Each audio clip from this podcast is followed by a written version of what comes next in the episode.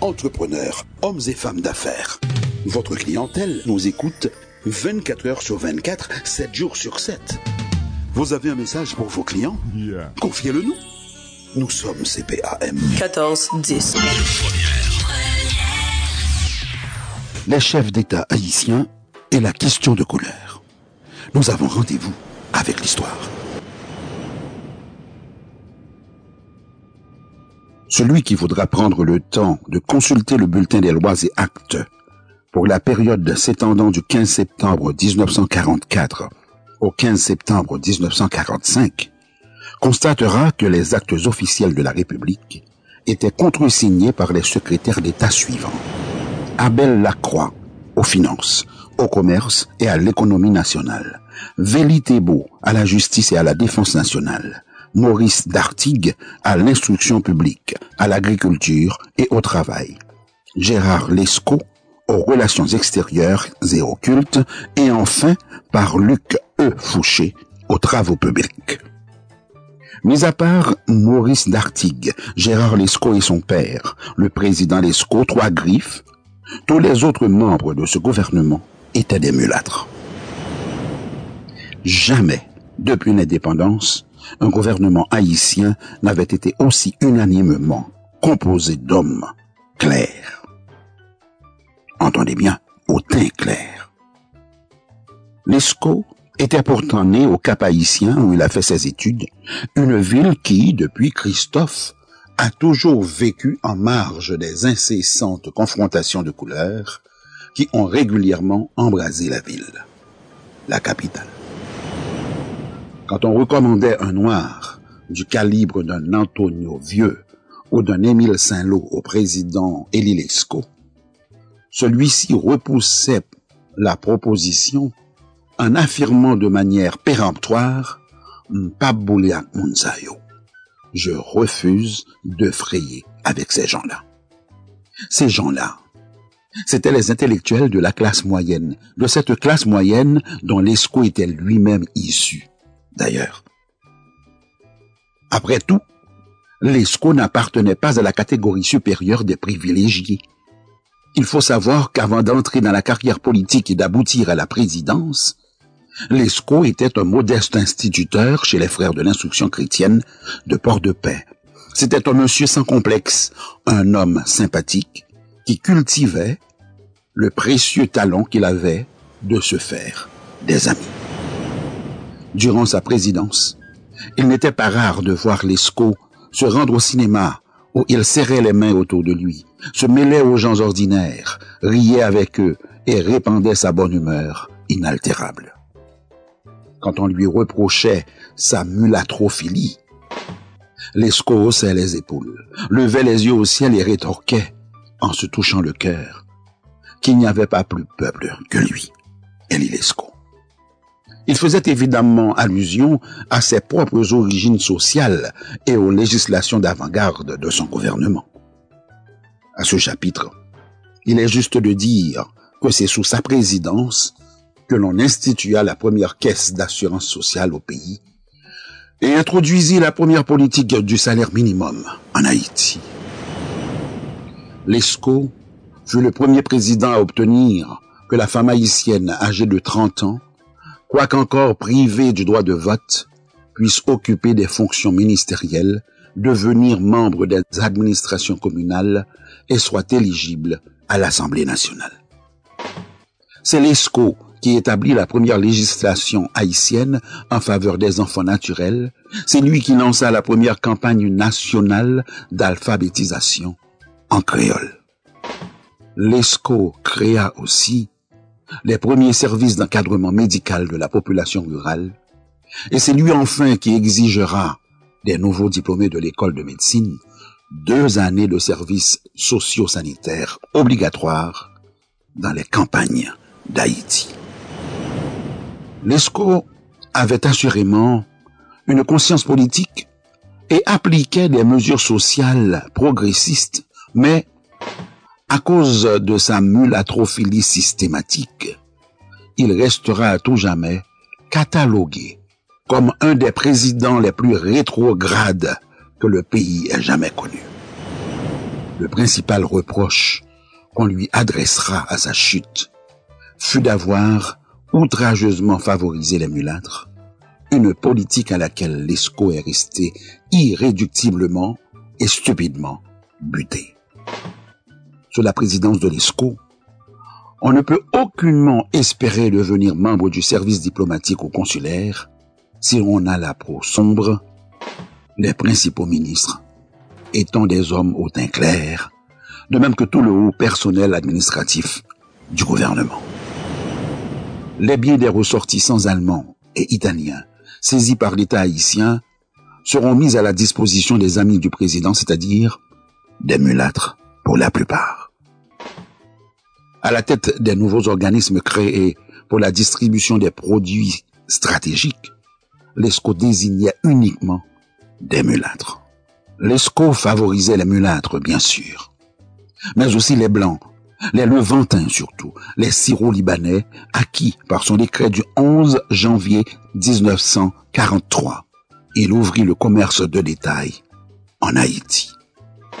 Rappelons que les familles Bouès, Silvera, Talamas, Abitbol, Baboun ont fait fortune sous sa présidence. À ce sujet d'ailleurs, voici ce qu'écrivait dans La Nation du 23 janvier 1946 Monsieur Étienne Charlier, un mulâtre docteur en droit de l'université de Paris. Le préjugé de couleur bat son plein parce que le gouvernement déchu a fait une politique systématique de couleur, d'abord au profit de quelques requins étrangers ensuite, et seulement au second plan, au profit d'un secteur restreint de la bourgeoisie nationale, en majorité mulâtre. Les gros requins étrangers ont consolidé leur domination sur l'économie du pays. La bourgeoisie nationale a dû se contenter des miettes du festin et s'est relativement prolétarisée.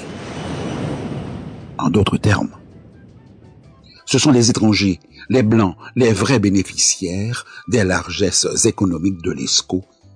Et c'est pour cela que la bourgeoisie mulâtre, évincée du secteur privé, a dû se rabattre sur les fonctions administratives. Pour être extrêmement intéressante, cette démonstration de Charlier n'offre pourtant qu'une explication partielle et partisane de la situation d'alors.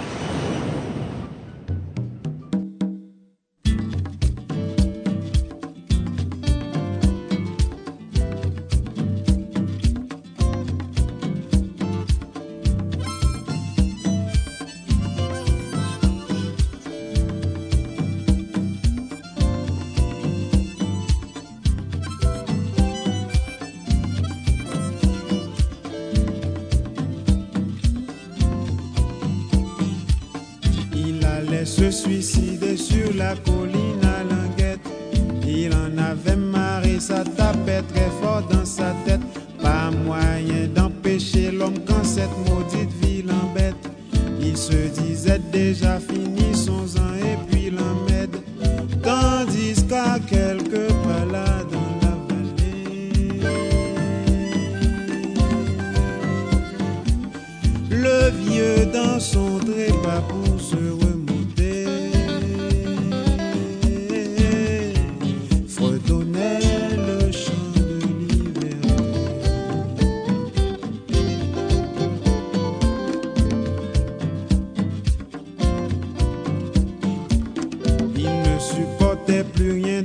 vamos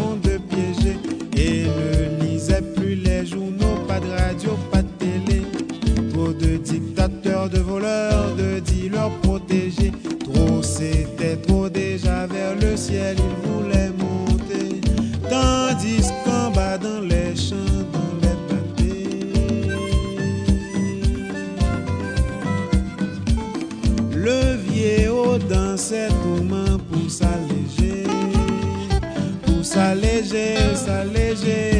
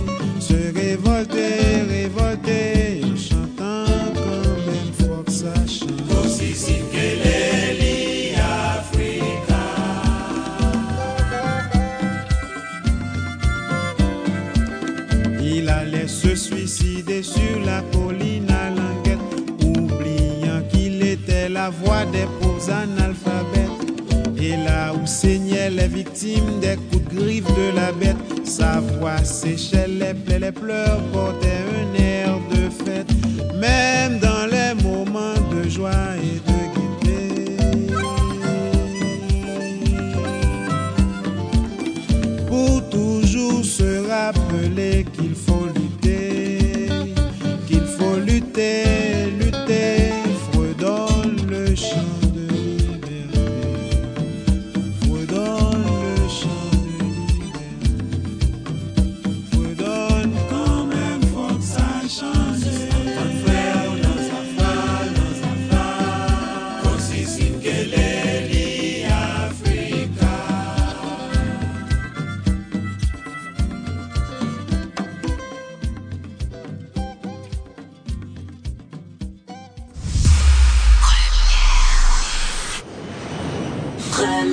Lescaut avait érigé en véritable corps de doctrine la présence dominante des mulâtres dans son gouvernement.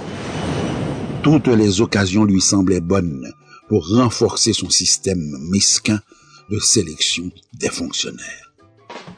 Quand, par exemple, le 9 juin 1945, Lescaut forme une commission chargée de gérer les intérêts de la commune du Cap-Haïtien jusqu'aux prochaines élections, comme par hasard, il fait appel à trois mulâtres. Franck Glaude, Léon Auguste et Martial Grimard. Ce choix exclusif de mulâtres ne s'explique que par le principe insensé de l'ESCO de toujours les placer dans les fonctions les plus décoratives de son administration. Quand on pense que, paradoxalement, l'auteur de cette politique aberrante n'était pas lui-même un mulâtre, et qu'il pouvait tout juste être catalogué comme griffe parmi ces derniers, on ne peut qu'en être abasourdi. Comment expliquer cette attitude inconditionnellement favorable aux hommes au teint clair de l'ESCO, lequel n'accepte que des mulâtres dans son gouvernement?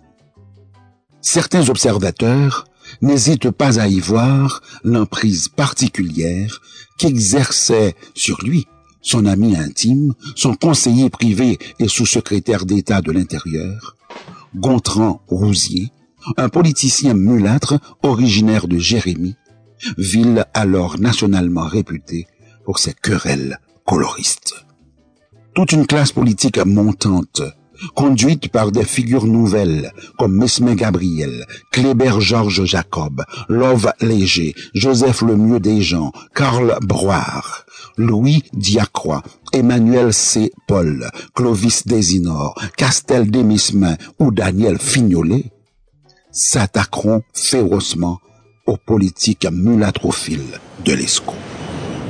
Les nouvelles idées sociales étaient débattues dans les cercles littéraires et mondains de Port-au-Prince, comme l'amicale d'Émile Saint-Lô ou le cénacle d'études du docteur René Salomon. C'est là que de jeunes enseignants, avocats ou médecins dénonçaient les ancrages sociaux du gouvernement, réclamaient le renouvellement des élites et reprochaient à l'ESCO d'agir en fiefé réactionnaire qui avantageait une classe aux dépens des autres. Il faut tout de même reconnaître que l'ESCO recrutait des Noirs proéminents pour servir son gouvernement. Jacques C. Antoine, Joseph Raphaël Noël, François Georges, Théophile Richard, qui étaient des hommes à la peau indiscutablement noirs, ont été ministres de l'ESCO. Les parlementaires de l'ESCO étaient presque tous noirs. Le sénateur Raoul Piquion et le député du Marseille estimé sont de cela.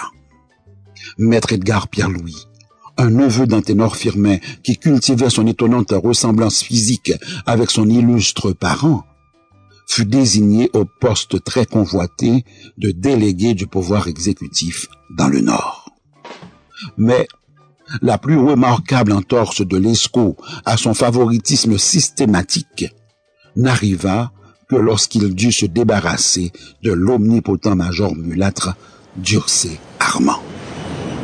Comme ce dernier s'était montré d'une extrême insolence à l'endroit de sa femme, alors qu'il se trouvait en tournée officielle à l'étranger, Lescaut, dès son retour au palais, limogea le major Armand, qu'il expédia en qualité d'attaché militaire dans une lointaine ambassade et le remplaça par un militaire noir, le major Paul Magloire. Cette nomination faisait de Magloire le haut gradé le plus puissant de l'armée d'Haïti et le mettait dans une position d'influence qui lui permettra de dominer la politique haïtienne pendant toute une décennie. En remplaçant le major Armand par le major Magloire, Lescaut, sans le savoir, désignait son successeur. Signalons que c'est Paul Magloire qui, devenu chef d'État, lui enverra au Canada, où il mourait de faim et de froid, la pension de président que refusait de lui verser, estimé. Cette cruauté mesquine n'est sûrement pas à l'honneur d'estimer qui fut pourtant député des Verrettes pendant toute la présidence de l'ESCO. En attendant, la politique promulâtre de l'ESCO lui vaut l'exécration générale au pays, y compris celle des intellectuels mulâtres qui, ironiquement, se retrouveront en première ligne pour le combattre et préparer sa chute. On sait que les jeunes intellectuels communistes de la ruche étaient très souvent des mulâtres. On sait aussi que c'est un mulâtre, le docteur Georges Rigaud, qui alla convaincre l'ESCO de démissionner au manoir des Lauriers. À la chute de l'ESCO, comme il fallait s'y attendre, les mulâtres furent impitoyablement chassés de l'administration publique. Cette grande chasse aux mulâtres dans les bureaux de l'État sera d'ailleurs la caractéristique essentielle de ce que l'on qualifiera plus tard de révolution de 46. Chaque fois que les successeurs d'Elilesco voudront faire appel aux mulâtres pour participer à la gestion du pays, ils soulèveront un tollé de protestation de la part d'un secteur de l'opinion qui se mettra à crier à la trahison et à la forfaiture. Ce fut notamment le cas lorsque le président du Marseille estimé nomma le docteur Georges Rigaud secrétaire d'État du commerce et de l'agriculture dans son premier cabinet ministériel. Estimé voulait agir en rassembleur et refaire l'union sacrée. Mais les hommes de la classe, les authentiques, allumèrent une polémique nationale autour de la seule présence d'un mulâtre dans le gouvernement du paysan des Verrettes et obtinrent le départ du ministre Rigaud. À la mulâtrophilie affichée de l'ESCO allait succéder le noirisme, une doctrine de gouvernement qui, en réaction à l'ESCO, n'accepte que les Noirs au pouvoir. En favorisant les mulâtres de façon outrancière, l'ESCO aura provoqué un puissant retour de balancier qui entraînera leur complète éviction des services de l'État, leur départ définitif des avenues du pouvoir en Haïti. En rompant avec les règles d'équilibre en vigueur depuis la fondation de la nation, l'ESCO détruisait un principe fondamental dans la gestion d'un pays fondé sur les rapports harmonieux entre ses élites noires et mulâtres. Par sa lubie irresponsable, l'ESCO aura donc profondément et durablement déstabilisé le pays qui perdait ses normes, ses repères et ses traditions. Aujourd'hui que le noirisme s'est presque transformé en dogme national, les mulâtres sont devenus étrangers dans les structures administratives de l'État haïtien. D'une manière comme de l'autre, on est loin de l'idéologie des pères de la patrie qui, en 1804, voulaient bannir toute forme d'aristocratie de la peau afin de fonder une nation composée d'Haïtiens libres, une nation qui devait tirer ses forces de l'union de ses fils noirs et mulâtres, frères solidaires à tout jamais dans cette Haïti commune. Euh, quand la sueur de l'Indien se trouva brusquement tarie par le soleil, quand la frénésie de l'or draina au marché la dernière goutte de sang indien, de sorte qu'il ne resta plus un seul Indien aux alentours des mines d'or, on se tourna vers le fleuve musculaire de l'Afrique pour assurer la relève du désespoir. Alors commença la bousculade vers la ruée vers l'inépuisable trésorerie de la chair noire. Alors commença la bousculade échevelée vers le rayonnant midi du corps noir et toute la terre retentit du vacarme des pioches dans l'épaisseur du minerai noir. Voilà des siècles que dure l'extraction des merveilles de cette race, aux couches métalliques de mon peuple, minerai inépuisable de roses humaines, Combien de pirates ont exploré de leurs armes les profondeurs obscures de ta chair? Combien de flibustiers se sont frayés leur chemin à travers la riche végétation des clartés de ton corps, jonchant tes années de tiges mortes et de flaques de larmes? Peuple dévalisé, peuple de fond en comble retourné comme une terre en labour, peuple défriché pour l'enrichissement des grandes foires du monde. Mûris ton grisou dans le secret de ta nuit corporelle, nul n'osera plus couler des canons et des pièces d'or dans le noir métal de ta colère en crue. Alors là, René de Peste. Nous avons rendez-vous avec l'histoire. Accolade fraternelle au patriarche Luca Membre, infatigable auditeur, toujours fidèle à ce rendez-vous dominical.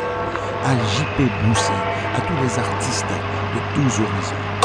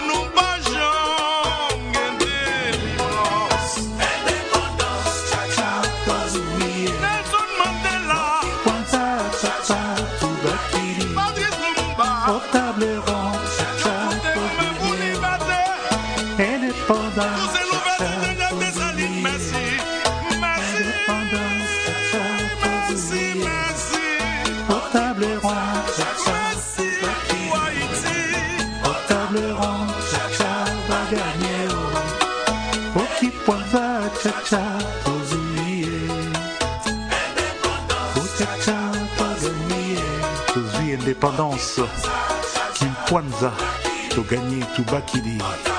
Oh, table ronde, va gagner. Oh, lipana, to zui. Indépendance. Oh, qui pointe sa tout bakili. Pas gagner.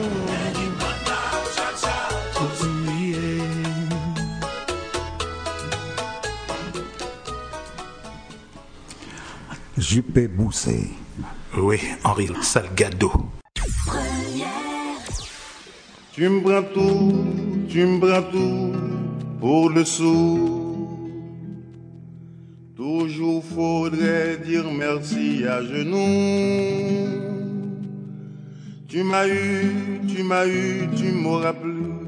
C'est fini les colonies, fini le temps du mépris. Ça va changer un jour.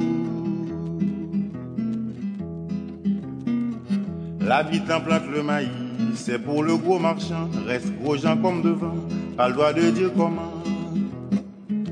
Taureau du Honduras, c'est bon pour le Texas. Pour les petits, y a que les os. La viande, c'est pour les gros, c'est pour tous les bandits du même acabit.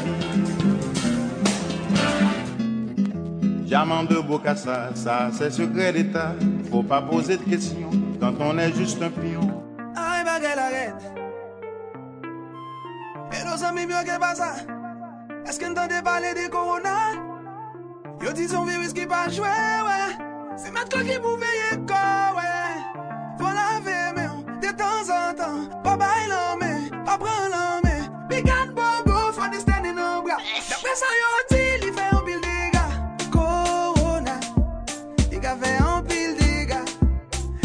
Ki veye ko jan Lave men on zami de tan an tan Corona Li ka fe an pil dega Se met ko ki veye ko jan Lave men on zami de tan an tan Si ou senti kojo, zami pa pedi tan Pren yon telefon, rele lan l'hopital Pa krashe an lèr Pa krashe a terre.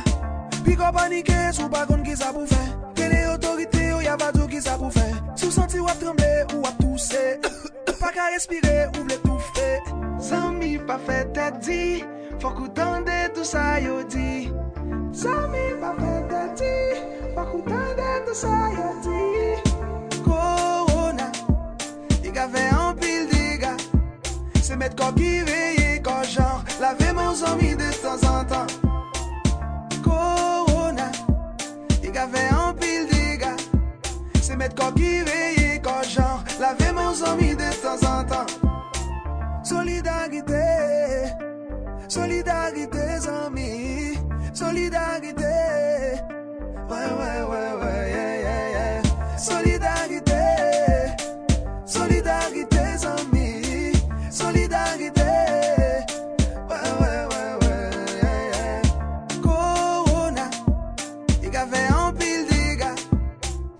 Ki veye ko jan Lave mon zami de tan an tan